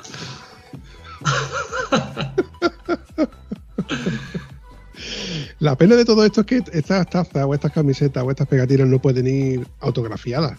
Pero sí que mi intención es de que todo aquel que quiera, por ejemplo, las, las pegatinas, como las voy a mandar yo desde mi casa, y van a ir en un sobre escrito por mi puño y letra, mi mala letra, porque en el colegio decían que tenía letra de polaco pues no sé, una dedicatoria o cualquier cosilla por poder decir, oye, pues llevas ahí una camiseta de, perdón, llevas ahí una pegatina del Bumpy, una exclusiva pegatina del Bumpy, recortada por sus manos y que no vale un duro, pero ahí la llevas. Pero en este caso, Goyo, es que la taza no te la puedo eh, eh, eh, eh, adornar o a gastarte una broma como debería de gastártela. Ya ves, con un mojón ahí dentro, ¿verdad? No le des idea. No me des idea, no me da idea que tengo un gato que no veas tú lo que caga. Oye, pero mira, No le des idea que le pongo una foto del Parque Nacional y este le entra y, y le resbala. Oye, pero el tema de las, la- de las pegatinas, al igual que te escuché en el otro podcast que eh, a, a Antonio le habían dado una pegatina, bueno, fue Santander, que te la tenía que dar a ti, y si no te la daba, tú no le dabas la de no sé qué, tal. Yo casi lo veo que eso es algo para personal. O sea, en plan, si no estás no, si no has estado aquí, ¿sabes? Una pegatina es como yo algo mío que te lo doy, ¿sabes? O sea, yo cuando vaya a ese sitio la pondré. O, o me la da alguien, no sé, algo como más personal, ¿sabes? Yo te, mira, tú ves mi maleta y solo hay tres pegatinas. Bueno, una que ya venía con la moto, que es la típica cruz esta de norte-sureste. Y luego hay una de pingüinos y una del pueblo de Thor. Que para mí ahora mismo es la más importante, la del pueblo de Thor. Que me la dio este hombre que ha, ha creado una pequeña amiguita en mi, en mi corazón, la verdad. Y para mí es la más importante. Él le dio por hacerlas, porque de hecho cuando él conoció a Charlie se dio cuenta que, que eso, que tenía pegatinas y eso. Y dijo, hostia, pues mira, es una manera también, porque él se dedica a vender pulseras o cuadros, cosas que él las fabrica. Y dijo, pues mira, voy a, voy a ver lo de las pegatinas. Y ha hecho un diseño del pueblo de Thor, que recomiendo a todo el mundo que vaya a visitar. Y entonces pues le dije, pues mira, pues te la voy a comprar. Tres euritos, la pegatina. Y, y es como que lo, lo estuve pensando y dije, ¿compro alguna más para algún amigo mío? Y luego al momento me vino mi yo de decir, coño, no. O sea, esa pegatina tiene que ser para alguien que venga aquí, ¿sabes? Tiene que llevar, eh, le puedes llevar otro recuerdo, pero como que alguien que la va a pegar en su moto, no, pues que vengas con tu moto y pases por aquí, ¿sabes? Más que, y se lo dije a él, ¿eh? A Juan, le dije, Juan, te iba a comprar otra, pero, y casi él me lo dijo, no, no, no, no, eso es, claro, tienes que, tienes que haber venido aquí para, para comprarla, joder, ¿sabes? Y sí, lo veo algo más personal, macho.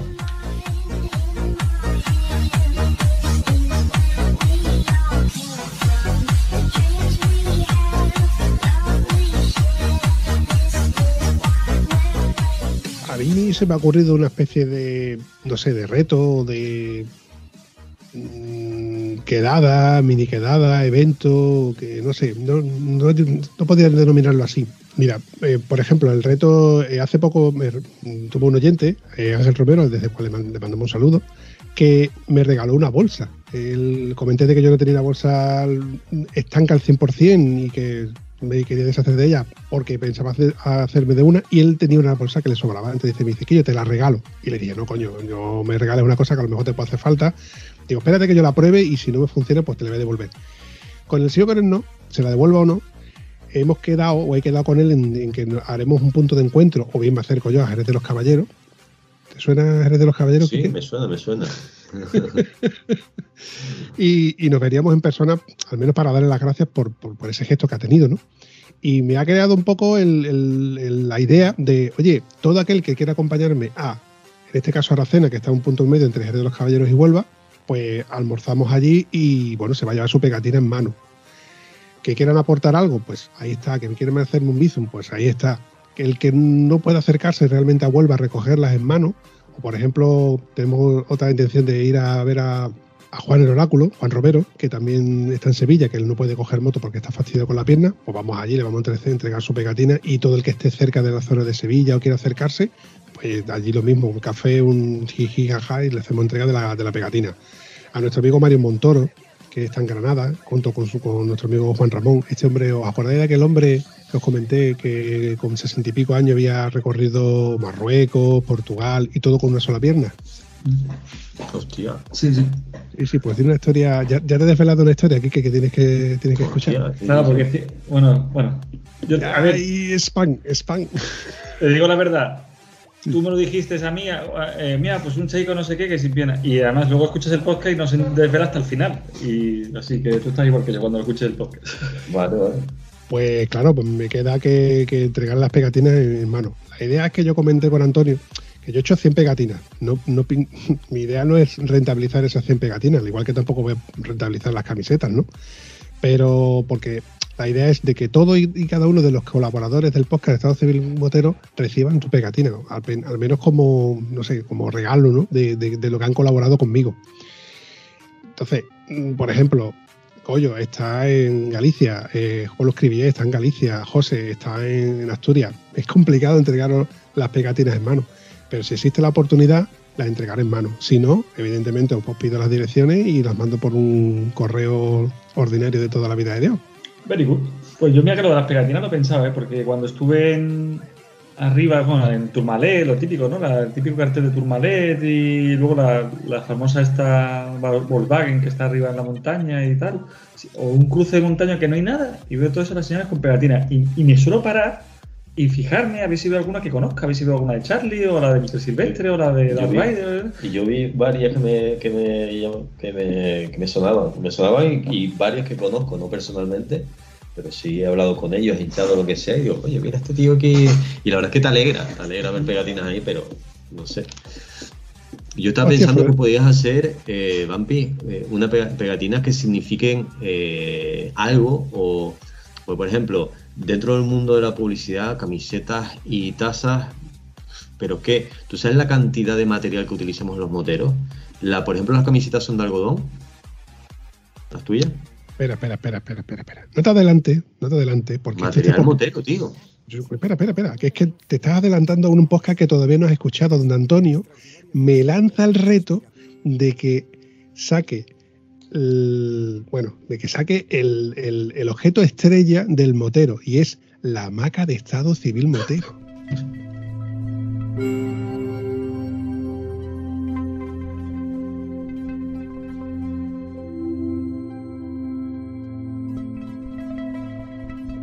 Por ejemplo, Es que, tiene que ser la bomba. es que, mira, lo estaba escribiendo Antes de que tú lo dijeras, estaba escribiendo en Google hamaca y te iba a poner la hamaca aquí detrás. colgada. Tiene que Es ser que- la bomba. Es que el, el tema de la hamaca se ha convertido en un imprescindible, al menos para mí, ojo. El que no le guste o que no le mole, pues vale.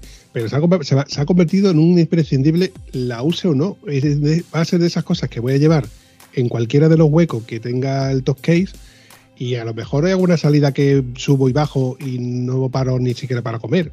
Dices tú, ¿para qué te la has llevado? Es que no ocupa nada. Es que va junto, cabe perfectamente en la bolsa del casco junto con el casco. Aplastadita. ¿Es o no, Goyo? Ya ves. Sí, sí, no, o sea, es, es como tener dos guantes juntos. O sea, no ocupa más que dos guantes. Y la versatilidad que te da el tú de decir, pues ahora que aquí no, molesta a nadie, nadie me molesta a mí, la engancho en, una, en un árbol, lo engancho en otro árbol, en una pared, en una reja, lo que sea, que yo no molesta a nadie, nadie me molesta a mí. Y el rato que tú estás así con el móvil, con los dos bracitos así encogidos y tú diciendo a lo largo, ojo, que Goyo es un tío que mide 1,90, 90 y pico, y tú lo has visto, que está ahí como Dios. ¿Eh o no, Goyo? Sí, sí, sí, sí, lo veo, lo veo. Pues una pedazo de idea, una pedazo de idea. Y a mí me refería, en vez de ser tazas, que también puede estar chulo, pero material que sabemos todos que compramos los moteros que necesitamos. Puede haber mil cosas, ¿eh? Hasta, hasta guantes. Por eso te pregunté si, si tienes camisas, si son de algodón, o puedes sacar camisas como, como deportivas eh, que transpiren mejor para, para la gente de... eh, ¿Sabes? Pues yo utilizo camisas deportivas para la moto, ¿sabes? Puedes, la verdad es que puede, ahora mismo no se me ocurre nada, pero puede ser mil cosas aparte de la tarjeta, de la, perdón, de la, de lo que tienes, no sé. No sé, voy a, hablar con Charlie eh, y hablar con Miquel y a ver si me promocionan un poquito más, porque cuando ya superen los, el millón de, de suscriptores y cosas así, igual me lo planteo. Pero la idea es que, a ver, mi idea de principio no era crear merchandising, ni, ni- ni- bueno, merchandising, esa palabra que salga de mi boca parece sacrilegio. No era crear camisetas ni, ni cosas que, pero la gente quería tener camisetas. Oye, ¿para cuándo la camiseta y las pegatinas? Y lo de las tazas fue Viraldi el que me dijo, oye, la tostadora ya está haciendo tazas. Yo lo vi, pero dije, bueno, total, como no me, no me va a costar nada y alguien la puede elegir realmente, y mira por dónde ya se han vendido hoy tres con hoy. Fíjate, qué casualidad. Eso es la promoción. Pero bueno, parece que llevamos un rato hablando del eh, espacio, espacio patrocinado por Estado Civil Motero y la tienda de espacios. de- Bueno, hemos hablado de turismo, hemos hablado de mm, cementerio, hemos hablado de... eh, yo voy a hacer, os voy a hacer una pregunta a los dos y es muy sencilla. ¿Vosotros qué proyecto tenéis de, de aquí en adelante en mente? Porque algunos más tendré pensado viajar. Bueno, yo creo que Quique tiene pendiente volver a la península, perdón, volver No, a las no. islas. Yo estoy ahora mismo en el 50% del proyecto. Es decir, a mí este año yo no sé si me atrevo a decir que se me fue un poco la pinza, porque dudé entre Transpirenaica, Transcantábrica, Picos Europa y Ruta a la Plata, y un momento que me vine arriba digo, pues las hago las cuatro. Y solo he hecho dos. Y hoy, curiosamente, terminé la Transcantábrica. O sea que mi proyecto ahora mismo es terminar lo que tengo. del Picos de Europa y para abajo, Ruta a la Plata. O sea, a mí me queda todavía, ¿eh? Estoy en medio del proyecto, del 50%. No tengo nada pensado de terminar esto y hoy encima me pillas en un momento que acabo de terminar esta y estaba como colapsado de, de tanta información y, y ahora estoy como relajado. Voy a tomar hoy y mañana relajado y ya veré el siguiente. ¿Y tú, Goyo? Porque independientemente del tema de la mecánica y demás, que tengas ahí trabajo acumulado, ¿tienes algo pensado en tema de viaje que podamos ver en YouTube? Es que en mi canal realmente, como ya sabe la gran mayoría, o sea, es- está el nicho de ese canal es la mecánica, ¿no? De, de un poco de BMW. Eh, de hecho, ahora mismo estoy acabando de arreglar la última parte que me faltaba del taller, que eh, esos son como cuatro zonas. eh, había una que es la que nunca sale, que es la que siempre estaba tapada, que ya está reformada, está pintada y de hecho me falta poner los muebles. Y, los, realmente mis- mi canal, los viajes, solo hay un viaje al año, suele ser un viaje grande, que es el de Noruega, el de Galicia, el de Francia. tal. Eh, entonces, claro, ya hasta el año que viene, bueno, falta terminar el viaje a Galicia, que aún no está terminado, o sea, está hecho, grabado, editado. Cuando solucione los problemas de, de YouTube, pues ya sal- empezará a salir todo. Y, pero es eso, acabará el viaje de Galicia. El viaje que he hecho este año de Pirineos, eh, repito que no ha sido para grabarlo, ha sido para placer. Y si lo a veces me, mm, me arrepiento de no haberlo grabado porque me han pasado muchas anécdotas que han sido humanas, sobre todo, que es lo que yo creo que, que le va a dar mucha, o sea, que le hubiera dado mucha vida, porque sí me puede pasar anécdota a mí, de caerme o de comer aquí, ver aquello, Pero es verdad que la anécdota humana, el, el factor humano ha sido muy importante y lo que a mí me ha llenado, la cantidad de gente que, que he conocido. Pero bueno, a nivel viajes, hasta el año que viene, que no me, no me gusta desvelar el viaje, eh, porque normalmente incluso el primer vídeo es, es un poco incógnito. eh, estoy aquí, estoy haciendo esto, alguien sabe dónde estoy, no sé qué, y hasta el segundo vídeo no, no se desvela. Entonces, sí que llevo dos años cancelando el viaje que, que quería hacer, que sigue incógnito, claro que está. Y, y entonces nada, o sea, hasta, hasta el año que viene que pueda hacer que tenga tiempo, no. A Canarias. Bueno, No, no. eso es un proyecto. Es un proyecto, está claro. Sí, es un proyecto. Es todo top secret. Vamos a tener que estar muy pendientes y suscribirnos al canal de Goyo AV para estar, para saber en qué, en qué va a consistir en lo- los, próximos viajes de aventuras y desventuras del señor Goyo AV. En fin, yo, yo supongo que como buen amigo tuyo que soy, algo me irás desvelando antes de, ¿no? Solo un grillo por ahí de fondo. Eso es a ti. Era, para que pusiera el vídeo. No, la verdad es que. No, es que hay cosas que casi prefiero no decir porque luego es. Y no ibas a ir a no sé dónde. no- Así que mira, lo que veáis es lo que sucede y si lo cuento es porque lo estoy haciendo en ese momento, ¿no? Como te dije, pues yo estoy aquí en los Pirineos. Estoy aquí. No lo sé, porque mira, lo de Noruega, por ejemplo, fue. eh, el viaje lo organicé esa misma semana. O sea, y lo que es la ruta la organicé la noche antes de salir. Es que yo no tenía ruta organizada. Yo la, la noche antes, mirando en Google dónde visitar, qué ves, venga, vale, me lo guardé y tal. Y eso fue, yo me iba a ir a un sitio y, y nada, unas semanas antes cambié de planes. Porque, porque conocí a la persona y me contó lo de viaje a Noruega.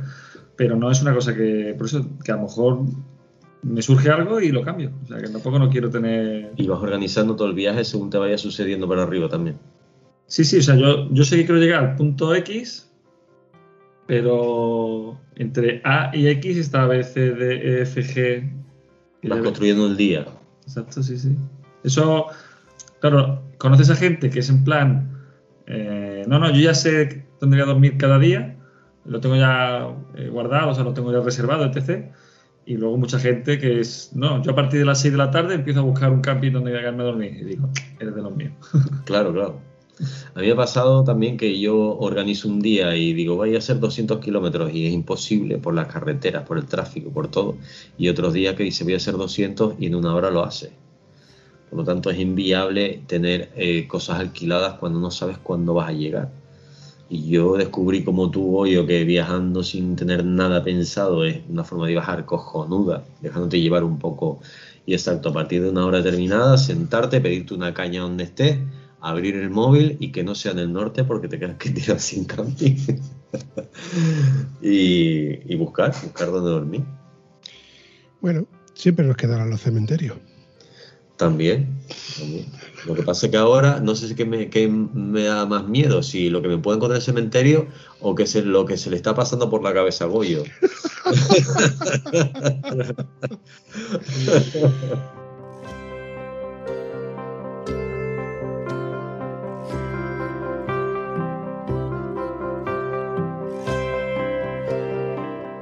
Bueno, chavales, ¿qué os parece si vamos finiquitando este episodio? Que, que me lo estoy pasando genial.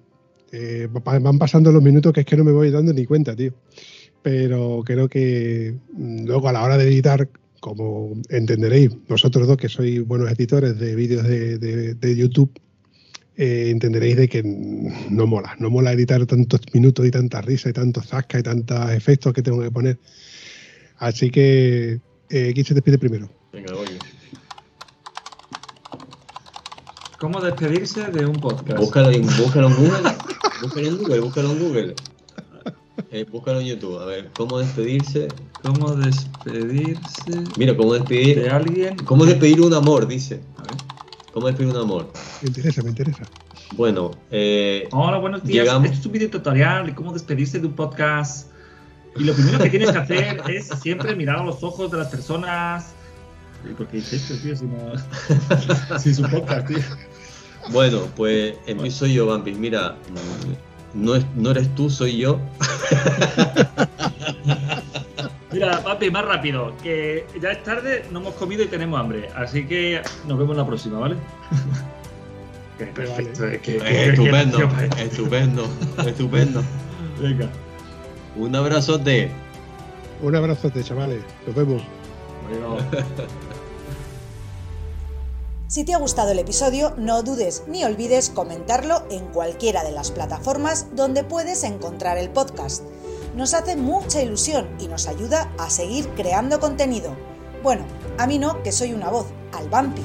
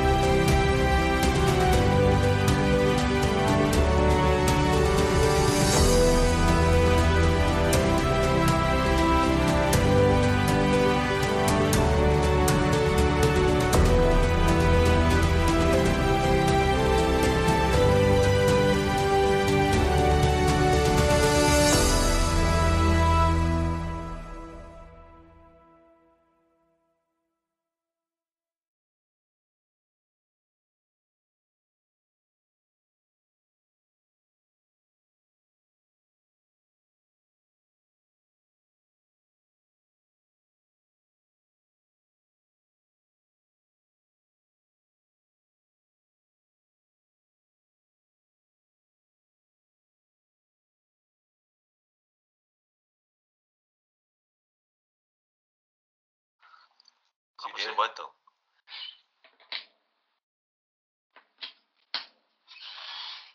No me escucha.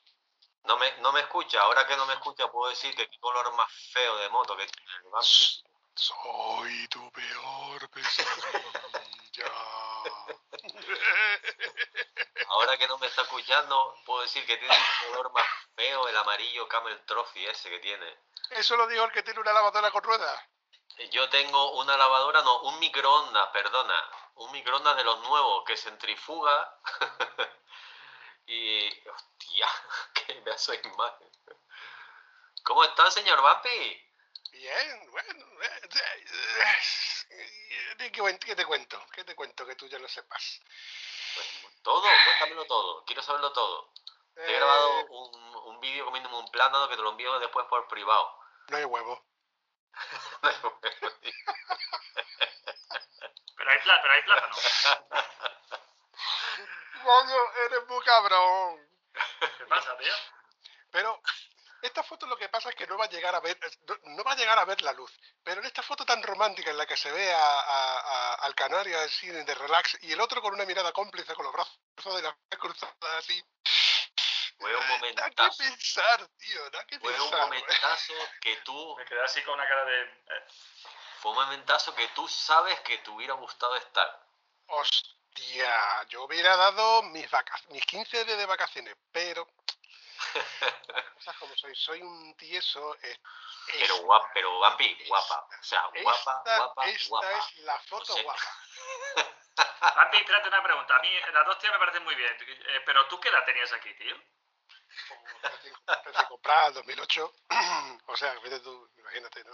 Y lo, lo curioso de esta foto, que tiene historia, que partía de cabrones. O sea, que estaba ahí, no, no la habían ni muteado No, siquiera. no, no, no, no, no, directamente ahí. Un momento que te lo creíste. No, no.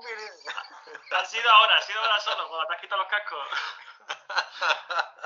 Qué rápido se dio cuenta, coño. Podríamos haber alargado la, el cachondeo un rato. Escúchame, Vampi, no digas lo hijo de puta que yo llego a ser. A este hombre que aún no lo sabe. Me lo imagino, sí me lo imagino. Y yo, lo que yo daría por estar con vosotros dos ahora mismo, tío, de verdad, de verdad. Porque eh, esto es el cachondeo, a mí, a mí que me gusta más el cachondeo con tonto lápiz, eh, me estáis dando envidia, porque, bueno, os aprecio a los dos, la verdad que sí, eh, y, tener a los dos juntos, pero no gracias a ti, ¿eh? Gracias a ti. Tú... Nah, es- en cierto modo, en cierto modo pues, se puede decir que gracias al podcast de Estado Civil Motero, no es gracias a mí.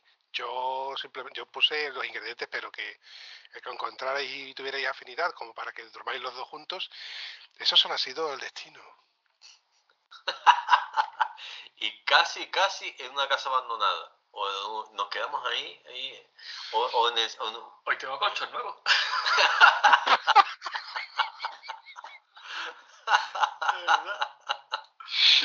Casi, casi. La verdad que fue auténtico. ¿Qué vas a poner? Mira, mira lo que hay detrás.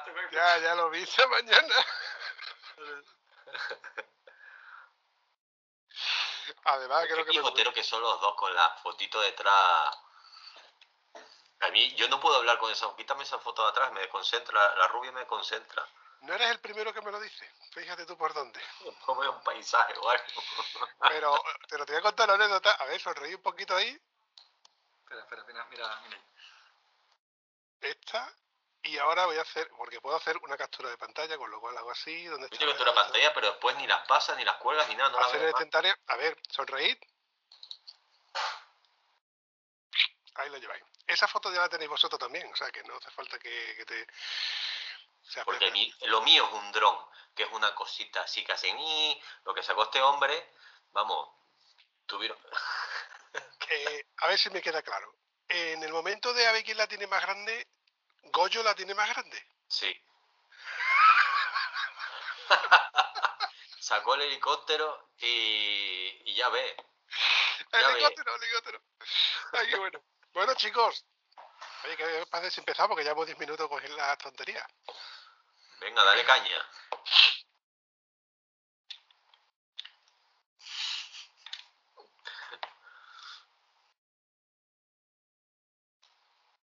He tenido que cagar, tío. Esto lo meterá en la toma falsa, tío. El apretón, tío. Bueno, mira, esto, esto- como esto va para la toma falsa y ahora mismo no lo está escuchando el papi, de repente se ha levantado y se ha pirado. Se ha ido y no ha dado solo, pero se supone que es él el que hace. a- Después querrá poner anuncios y querrá cobrar de esto. Y Sí, sí, para sí. que sepa todo el mundo que se manda a mudar y deja a su gente. Podría poner un cartel de la abuelo ni nada, o sea, no puedo pararte. O sea, se acaba de pirar, nos ha dejado enfocando su silla. No sé, a ver, depende de lo que tarde. Si son cinco minutos, pues ya sabemos lo que tarda en cagar.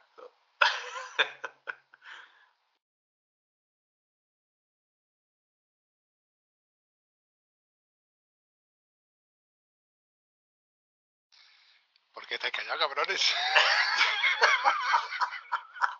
Ya lo escucharás en la toma falsa. ¡Hostia, qué bueno! Partida de golfo. ¿Te has limpiado? No, mira, te voy a explicar No por te qué. Es que esta es la tercera y ahora voy por la cuarta, ¿sabes? Porque hace un huevo de calor. Mira, mira. Te acompaño el sentimiento. Ay, yo es que no bebo alcohol. Eh, un momentito, eh, desactivar vídeo entrante, elegir fondo de pantalla, quitar este fondo de pantalla, porque es que la idea es que vierais esto. Sí, sí, bueno, lo, Lo hemos visto, lo hemos visto. De hecho, se ha quedado enfocado solo la camisa y todo lo demás desenfocado. Ah, vale, vale, vale. Es que yo pensaba de que cuando yo me he ido, digo, no se ha quedado desenfocado. Digo, se ha quedado desenfocado todo y al final no se veía. Esta es una de las camisetas que he aprovechado para comprármela y dejarla aquí puesta en la, en la silla. Muy chula, eso de no puedo parar de, no puedo dejar de crear. Bueno, pues tendré que esperar la toma falsa.